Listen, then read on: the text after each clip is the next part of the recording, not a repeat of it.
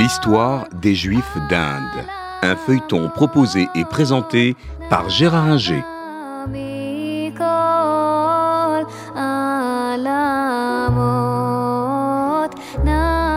Bonjour.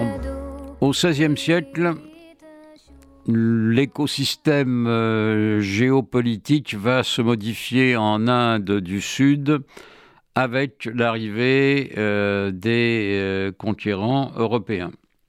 On sait que Vasco de Gama a franchi le cap de Bonne-Espérance en 1498 et en 1504, les Portugais donc arrivent en Inde du Sud et après quelques guerres locales avec les Rajas du Cochin, euh, finissent par dominer euh, la région tout en laissant une large autonomie aux indigènes. Ce qui leur importe, eux, c'est naturellement le commerce euh, des épices qui est parfaitement lucratif. Mais là, donc, ces Portugais trouvent des Juifs dans des villages autour de Cochin et à Kranganor notamment, et euh, ils sont naturellement très méfiants et très réticents à l'égard des Juifs parce que euh, ils ont expulsé en 1498 les Juifs du Portugal. Alors, ils ne veulent pas se mêler des euh, affaires du Raja de Cochin, et donc ils leur laissent, ils laissent à ces Rajas l'autonomie nécessaire. Ce sont eux qui s'occupent de leurs juifs, si l'on peut dire, et les Portugais euh, les tiennent à distance, mais euh, refusent pratiquement euh, les contacts avec ces juifs locaux.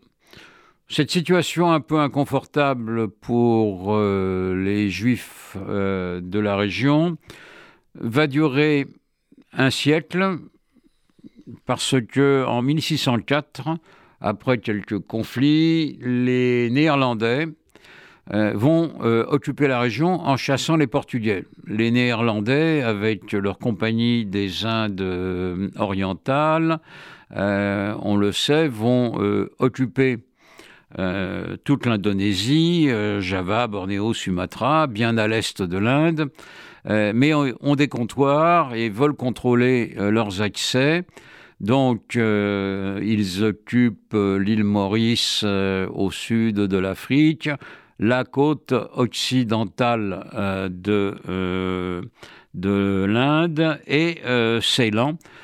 Tous ces points leur servent d'escale pour rejoindre leur colonie à Java et ailleurs.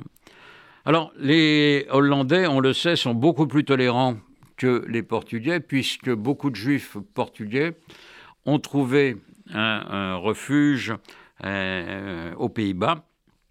Et ces Juifs euh, hollandais, qui euh, font partie pour certains de la Compagnie des Indes orientales et qui commercent avec l'Indonésie, découvrent, si l'on peut dire, ces Juifs du Cochin et en font des descriptions.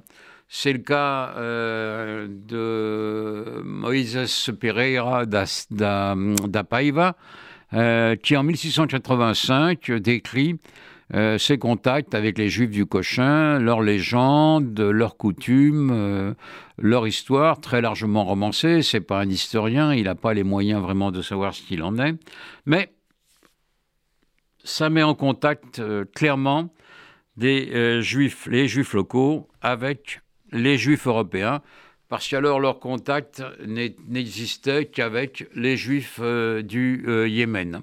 Ce qui fait que d'ailleurs, ces juifs noirs du Cochin ont adopté euh, les coutumes séfarades pour la prononciation de l'hébreu, qu'ils connaissent un peu mais pas beaucoup, et leur langue vernaculaire c'est la langue locale, le Mayalam, le Mayalam, euh, qui est une euh, langue donc de, dravidienne qu'ils assaisonnent de quelques mots hébreux, ce qui fait qu'on peut parler de judéo-malayalam, ce qui est quelque chose d'un peu étonnant, mais qui a existé. À partir de la Révolution française, la situation en Inde va encore changer, puisque ce sont les Britanniques qui euh, vont euh, occuper le sud de l'Inde, enchasser euh, les Néerlandais et contrôler l'Inde entière. Donc là, une nouvelle période va s'ouvrir pour les Juifs noirs du Cochin. C'était l'histoire des Juifs d'Inde, un feuilleton proposé et présenté par Gérard Inger.